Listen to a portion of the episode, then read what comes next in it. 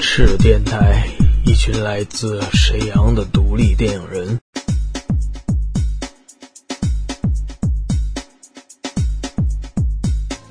Hello，观众朋友们，大家好，欢迎大家来到今天的赤电台，我是青城派小绝。我是灭绝师太吴鸿飞，幸福大街乐队的主唱。哎呀，老师你好幽默呀！真的，我我的那个外号叫小龙女。小龙房间里的鱼吗，鱼就是您 是吗？嗯，对他们一直以为那条鱼是水煮的。那个 今天因为主播就是我自己啊，然后也比较紧张，然后就是刚才咱们也在就是刚刚在沈阳就是演出完，然后对沈阳的观众然后现场氛围有什么想说的吗？有什么感想？呃，我们是第一次到东北来来演出，然后我觉得沈阳的观众挺好的。特别好，呃，我特别挺喜欢他们的，他们还挺有幽默感的。然后他们讲的东北话，我觉得特别新鲜，这我有生以来第一次看见一大屋的东北人，就是个子特别高、膀大腰圆的是吗？对对对。然后我还没交过东北男朋友呢。哎呀，有有机会咱们导演 也可以试试。导演个子很高，但是导演挺瘦。这次是忧郁的慈禧，就是巡回演出是吗？全国大概要走几站呢？哎呀，最多最多是十站吧。最多最多是十站，下一站在哪里？下一站在北京和上海、无锡和合肥。哎呀，哎，都是文化比较浓重的地方啊，就是一定演出一定会就是非常非常爆满的。对，不一定。对，我觉得大家都想看小龙女，但是大家对灭绝师太不一定有兴趣。嗯，没有没有，其实我很有兴趣，因为我也是女汉子。对，然后就是咱们问一点，就是一些音乐方面的问题。对，咱们问点正经的。是，就是，比方说，就是有一个问题，就是一直想问您很久了，就是。我身边的很多朋友啊，就是很多很多很多的人，就是一提到嫁衣，肯定第一反应就是吴鸿飞老师。提到吴鸿飞老吴鸿飞老师，肯定就是嫁衣，就是这两者之间好像就是已经密切的、紧紧的结合在了一起。有的时候可能您其他的作品可能大家都不是很了解，但是唯有嫁衣就是。您有什么看法？有什么想说的？就是，嗯，这说明我们幸福大街的音乐普及工作呢做的不够好。嗯，然后呢，《嫁衣》这首歌呢是我十九岁那年写的，因为那时候我跟一个呃建筑系的男生在谈恋爱，然后我就有一个比我更像仙女的女生，就是她很很漂亮又很性感，然后呢就。他们俩就相爱了，就等于说，我就完全诶输给了那个女生，我一点竞争实力都没有，因为我那时候长得还不像一个女的，嗯，对，然后就，呃，就很很痛苦，因为那是我人生第一次失恋，特别特别痛苦，就写了那首歌，意思就是说，哎呀，就是那我要死你还不成啊，就是这种感觉，就很很恨他，就很很难过，因为太小了，就是第一次恋爱就失败了，而且败得那么惨。嫁衣是红色的，毒药是白色。对对对，但这首歌的原型呢是来自《帝女花》。《帝女花》呢是广东的经典唱唱段，他说的是崇祯皇帝的女儿九公主在呃就是明明末的时候，她自杀殉国，和她的驸马爷一起自杀殉国，所以他们既有就是大义大节的这么一个故事。然后我从小是听《帝女花》长大的，所以就从那个调调里边就衍生出呃嫁衣的那个调调。那么那个毒药是白色的。嫁衣是红色的，那么这句话的歌词，它的意象也是来自帝女花。哎，您十九岁的时候上大学了吗？呃，上了上了，对，都快毕业了。啊，我的天哪，这好打击我！哎呀，我我我今年二十三岁，我还在上大学。哎呀，哎，我就我我已经晚了好多年了。就是刚才您也提到，可能《嫁衣》这首歌，您的代表作，代表作对一个乐队来说很重要，是。可能由一个失恋的故事引发起来的，您的很多很多歌，就是我们会感觉到哈，就是最开始会有一些很黑暗、挺死亡的一些东西，让人很绝望。会不会都是您失恋之后的？啊，对我我活到现在就基本上都在失恋，嗯，啊，都一直在失恋，因为嗯，我也不知道为什么。你看我其实不是女汉子了，我会做饭啊，会织围巾啊，然后我也挺爱男生的，但是他们每次看见我就躲得远远的。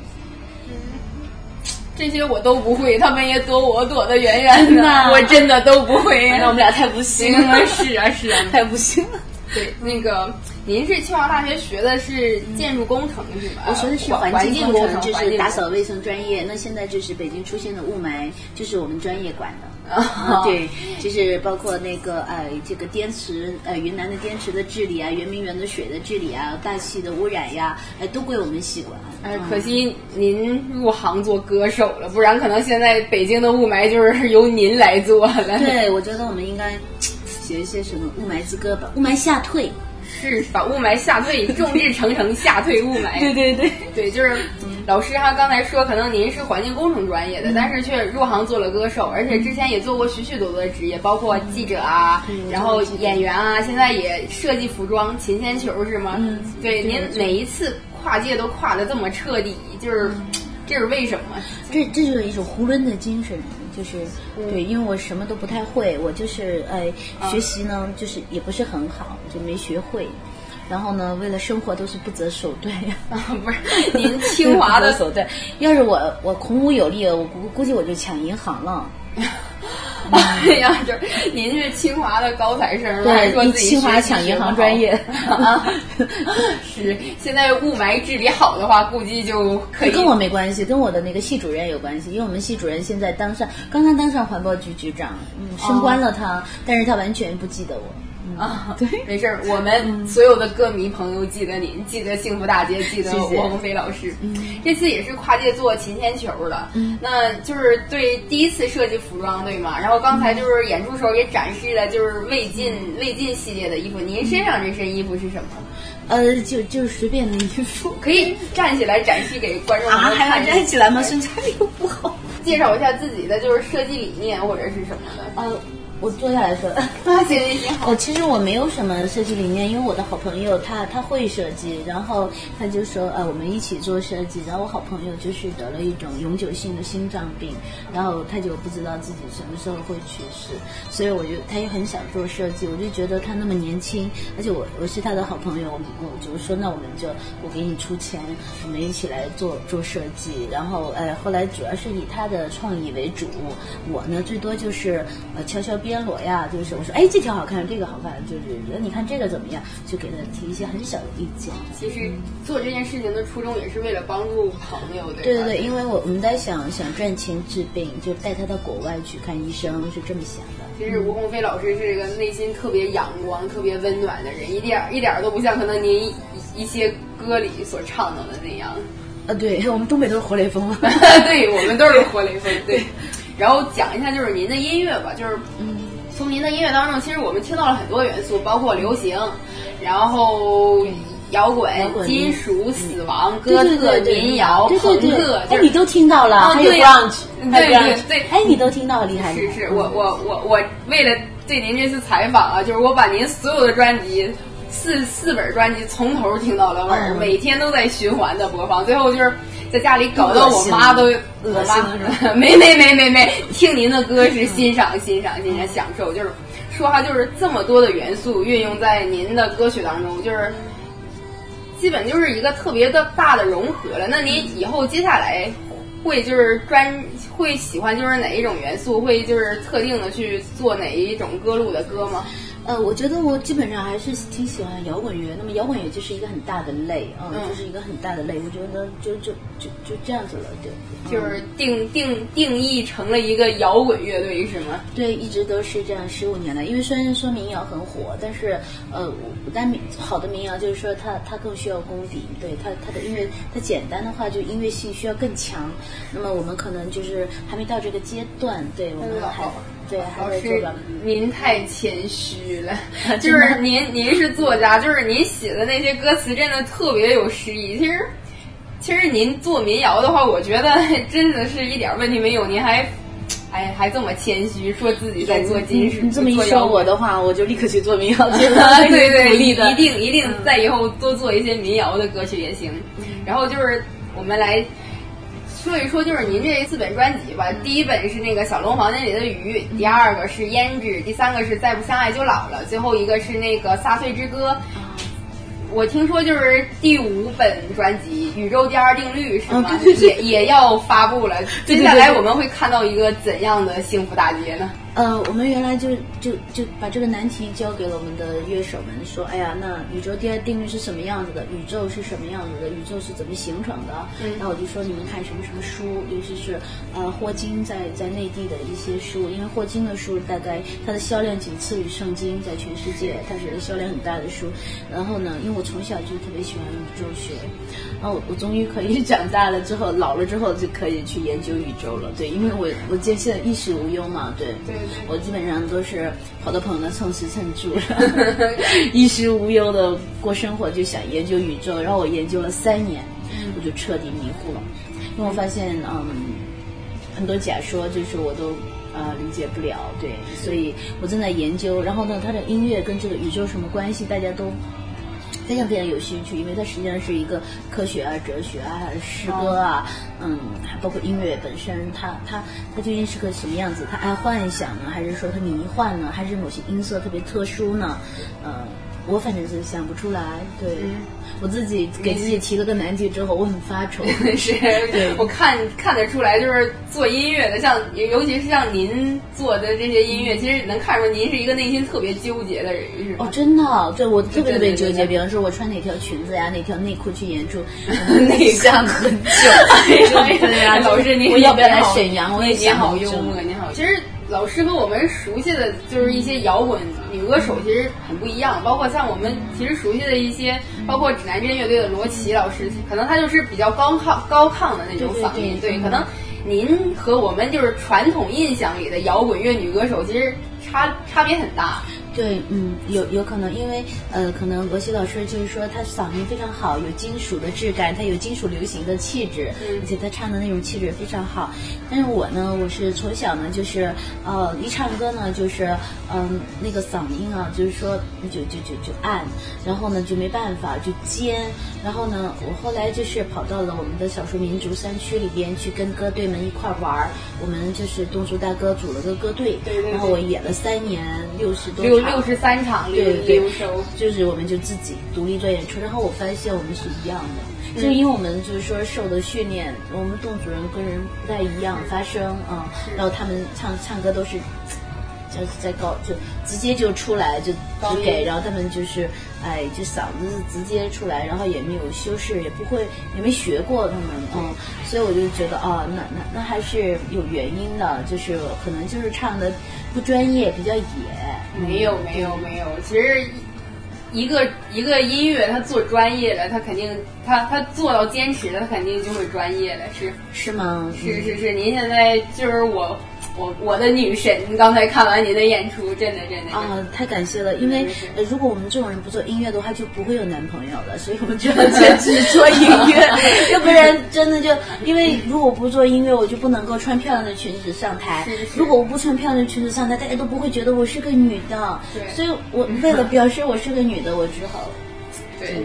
就是刚才您也提到，就是您的侗族侗族组了一个乐队嘛，然后全国进行了六十三场的公益性的演出吧，当时也没什么厂商赞助。没有。没有对呀、那您为什么就是要坚持做呃，这是我的我的乡亲嘛，因为我我我我我们侗族人其实能够受高等教育的人很少，因为我们就是可能是一个偏僻的乡村。那么我是可能是我们这个族人里边真的是很运气很好很好，就是说包括我父母，就是说一定要让我上学，我是一个。就农村女孩都不上学的，你知道吗？在我们少数民族，他们就要做饭啊，带孩子，十八岁就要生孩子。但是我我可以可以上学，就上到大学，读完研究生。我觉得，我觉得真的真的就是我能走到这一步，呃，真的是这个家族啊，这个族人啊，就给我的福气，所以我我要回报他们。这是我的真正的想法，就是我要给乡亲们一点好处。那给什么呢？就把人带到城里来招待他们，给他们饭吃，完了之后给他们钱啊。那那钱从哪来？又不能去抢银行，那那要是能抢我就抢了。啊，然后我就 我就自己做演出，把钱都发给大家，嗯，这样子发了三十万，哎呀，您，哎呀，就突然觉得，哎，我的心里好有好触动啊！真的，真的，真的。因为我觉得我能够唱歌，然后虽然说听众很少，可是我真的很幸运，因为我觉得这是我民族给我的东西，我我真的觉得不能我一个人占便宜在这世上。您身上就是流淌的这种少数民族的血液，它会对您的就是那个创作。激发一些灵感吗？会，因为我觉得我们的族人就是生活在水边，他们的音乐就跟水一样。然后呢，我的性格里边就有这一部分东西，就是我们在井边呢，是我们是随地就能挖到井的，就是十几米就会有一口井。那么所有的过路人，呃，就是说他要喝这口水，要进我们的房间去休息，都是可以的。侗族人的习俗就是对对路人都是非常好，就是说，哎，这都是随手的事情。所以我觉得很多事情。就可能就是真的就是这个，这个族人给给我的一些东西，因为我们小的时候走山路都是进一家家人呢喝一口水啊，吃一口糯米啊，就你你这种习惯就是说你会得到别人很多好处，就是说你就随手，因为音乐这个东西，尤其是侗族音乐，它那么美好，你就随手的带给别人了，嗯，就很随手，嗯，我能做就做，不能做我就拉倒，对，没没没，您您肯定会。今年是幸福大街的第十五年，对吧？肯定会继续继续走下去的。对我们期待再一个十五年，再一个十五年，再一个十五年。就那天我已经三百岁了。没有没有，老师像您说啊，就是您现在应该是定居在北京。对，我主要是住在北京，因为做衣服的品牌嘛，我得卖衣服，对，上街卖衣服。通过什么渠道买衣服？我我开了个淘宝，淘宝店对啊，叫淘淘宝店叫什么名字？就叫琴仙球，琴仙球，嗯，仙女的仙。对，一上面一个西，下面一个枣啊，琴仙球，大家搜一下淘宝店啊，多多支持。搜一下，因为搜一下，我们就没有钱开实体店，然后呢，我其实根本就不会用淘宝，所以我从来没有看过那家店。啊，我自己 您您会用对这些科技产品不是很擅长？对对对，任何数码呀、手机啊，我都不会用，就就就都特别笨。全都是用来做音乐的时间是吗？呃，做音乐我也不太会做，就是瞎做，都是都是说我出个想法，然后大家一起来完成这样的。然后我说，哎，这个好，那个好，这个好，那个就这样。其实您您们乐队大部分的歌都是您作词作曲的，呃，有一部分对，有一部分是也也很多是大家一起的。哎呀，您真的好谦虚啊，就是老老老是就是极力的否认自己的才华。哦，我我没有那么多，真的，你看您清华大学，那是多少人可望不可及的，是吧？哎，可是我的师兄都是科学家，然后或者是大企业家，他们比我厉害太多了。我我这真的就是一根。就觉得跟跟他们比，我真的没有没有办法。我我做一个乐队都没做好，然后就现在只能开一个淘宝店，好像就没有。我现在好凄凉。没有没有没有，您太谦虚。就是刚才就是导演跟你讲了，时间要到了，那么我们就问最后一个问题吧。就是我自己特别想问您的一个问题，就是我听您的歌，我最大的一个感触就是，就给我眼前一幅画面啊，就是一个高高的一个阁楼上，然后一位。浓妆艳抹的风尘女子，然后在苦苦的等待着爱情的到来。嗯，就是您做音乐的时候会有一些画面吗？然后为什么有的时候就是要做这种让人就是听了又很绝望，但是绝望中又带点希望的那种感觉的歌曲呢？就是让我听的都特别特别纠结，您知道吗？对，我觉得可能可能是这个气质的问题。比方说，我们南方人就是嫁接到北京来生活，我们肯定是很不习惯这个风沙的城城市。然后我们其实都蛮缺爱的，就从小到大，不管是父母啊，还是男朋友啊，或者是老师啊，或者是教育，我们的教育里面是缺缺，本质上是很缺乏爱的。然后我们这个世界实际上是非常冷酷的，我认为。对，所以就是说会会有这种。女人嘛，就是说女孩子嘛，以前是女孩子，慢慢的就是会有一些很抑郁的气质，然后这都是可能是音乐里天生的，就是你没有办法改变的，可能就是就是很热烈的感情，然后曾经被压抑过，最后就变成就是一种一种很抑郁的东西，有点小小阴郁。那那这个是我没有办法选择的命运，就是我确实没有那么阳光。嗯没有，其实您内心深处真的很阳光，真的。我希望我是的，您是，您一定是的，谢谢。今天就是也是特别特别感谢翁鸿飞老师，然后能来接受我们的采访，然后哎，老师真的太谢谢您了，谢谢谢谢谢谢谢谢。然后。记得大家去搜琴仙球啊，支持吴鸿飞老师的就是服装事业，然后，然后多听吴鸿飞老师和幸福大街乐队的歌曲，支持他的歌唱事业，然后买《再不相爱就老了》，买他的 他的小说集，买他的那个散文集，然后支持他的那个。出版事业是帮我找个男朋友啊，对对对，还有 还有帮我找个男朋友是吗？是吗？借个精子也行。好嘞好嘞了，是电台生活就得挂点彩，然后谢谢吴鸿飞老师，然后下一期我们再见，拜拜拜拜拜拜。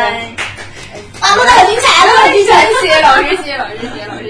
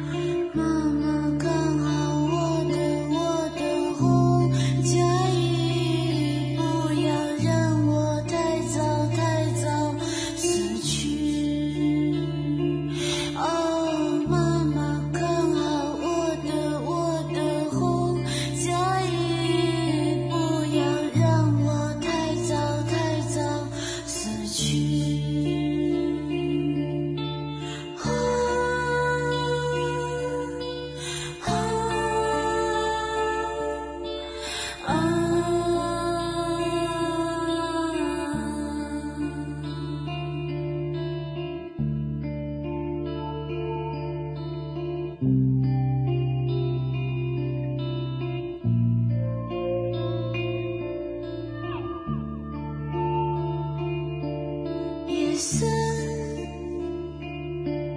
你飘落的发，夜色。你闭上了眼，这是一，让我动足，然后他们啊祖祖辈辈都唱歌，到我父母这一辈的时候，他们两个谁都不会唱歌。嗯，然后他们也不知道为什么会生出来，也会唱歌。然后我父母，因为我非常害羞，只要有人的话，我就会跑掉。就是从小学的时候，三岁开始，就是我自己作词作曲唱歌的时候，哎，三岁啊，但是没有人听过，就是因为我一唱歌，就会有小男孩在嘲笑我，因为我在脸上长了一个一个一个腮腮腺炎啊，长了一个包。我一唱歌，他就说：“哎呀，你看腮腺炎又唱歌。”那我就很害羞，所以就是哎，我的我的幼儿园小朋友、小学的同学和初中同学以及高中同学，他们都没有听过我唱歌，包括我的父母。啊，下面这首歌叫《南方》，是说我们的家乡南方，就是啊，这首歌是送给今天在场的女孩子，希望有一天你到南方来看一看这里。